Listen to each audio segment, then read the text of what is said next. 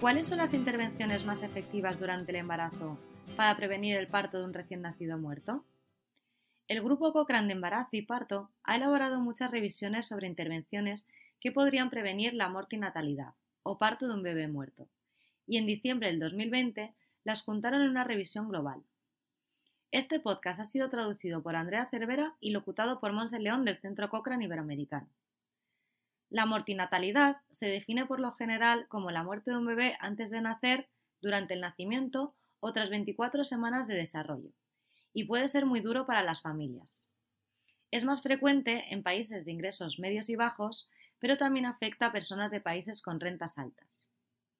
Sin embargo, aunque las cifras de mortinatos no se han reducido demasiado en los últimos 20 años, siguen siendo un problema desatendido en todo el mundo, invisible en las políticas y programas, infrafinanciado y necesita atención urgente.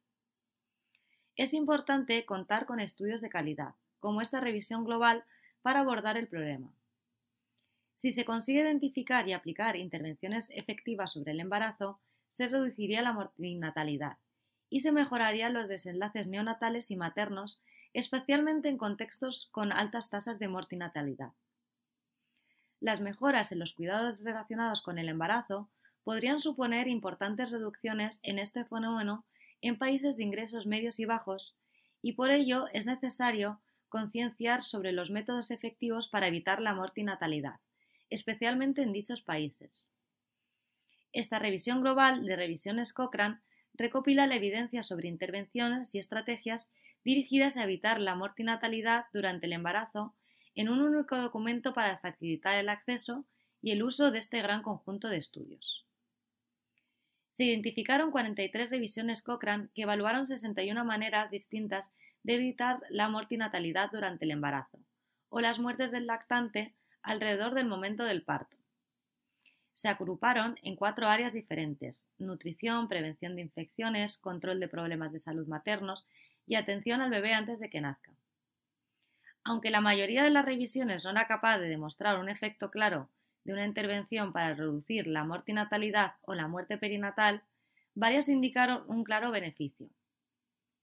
Entre ellas se incluyen los suplementos equilibrados de proteínas, energía, modelos de atención guiados por la matrona, formación de parteras sin titulación oficial y cardiotocografía antenatal. También se encontraron posibles efectos beneficiosos de las mosquiteras tratadas con insecticida antipalúdico y paquetes de intervención comunitaria.